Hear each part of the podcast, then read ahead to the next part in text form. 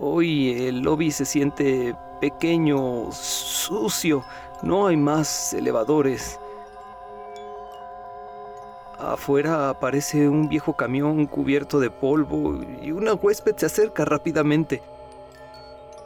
Le sujeto la puerta y ella entra, como si debiera estar aquí, como como si esperara vernos. No sé qué carretera tomó, ninguna se acerca a nuestro hotel, ninguna estación de tren o taxi pasa por aquí. Eh, los huéspedes llegan por sí solos. Ella no trae equipaje. Hay un libro de visitas en la recepción. Ella lo firma. Ni siquiera mira a la gerente, solo dice mientras escribe. Necesito una habitación. Solo por esta noche. La gerente le da la tarifa de hoy y le acerca el libro. Hablan entre ellas con fluidez. Sigo manteniendo la puerta abierta sin mirar al exterior. No, no, no, no me gusta mirar al exterior. Por suerte, la huésped toma su llavero de plástico negro con la pequeña llave de latón y pasa por delante de mí sin decir nada más. Miro a mi gerente y me pide con un gesto que no lleve a la huésped a su habitación.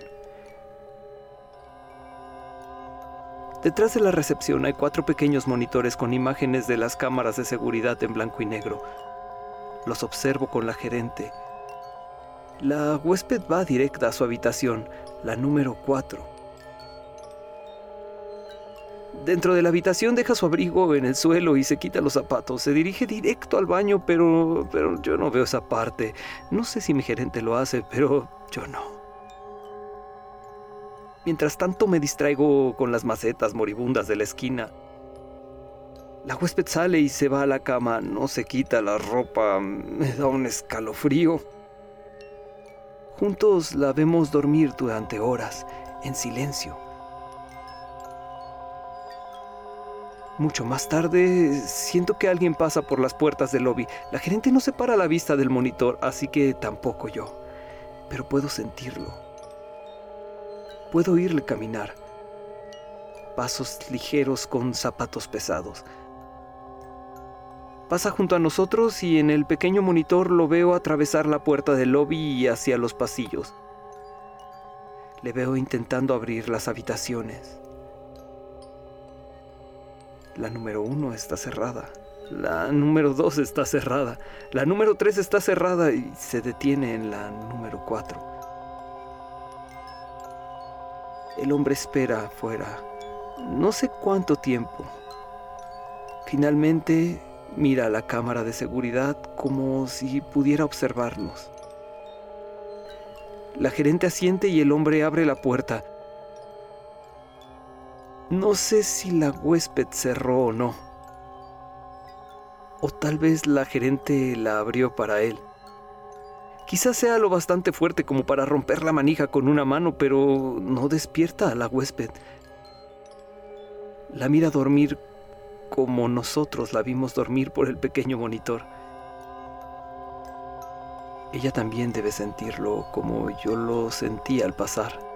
La huésped despierta, grita, le da una patada y lo esquiva. Seguimos observando desde el monitor. Ella corre por los pasillos hasta llegar a la puerta que conecta con el lobby, pero la puerta está cerrada. No levantamos la vista del monitor. Podemos verla mucho mejor desde ahí. El hombre sale de la habitación número 4 y va tras ella mientras sigue golpeando nuestra puerta intentando abrirla. ¿Por qué no iba a hacerlo? Dentro del lobby hay gente, debe pensar. Aún hay esperanza, ha de creer. Todo lo que tenemos que hacer es abrir la puerta y dejarla pasar y tal vez viva. El hombre se acerca y ella tiene que correr. Logra abrir la puerta y escapa hasta el exterior, más allá del lobby. Ya no podemos verla ni siquiera en el monitor, pero tampoco es necesario. La escuchamos gritar. Pero no por mucho tiempo. No por mucho tiempo. Cuando los gritos desaparecen, oímos nuevamente los pasos de aquel hombre de vuelta en el lobby. Pasos ligeros con zapatos pesados. Se acerca la gerente apaga el monitor y no sé cómo, sus pasos cesan.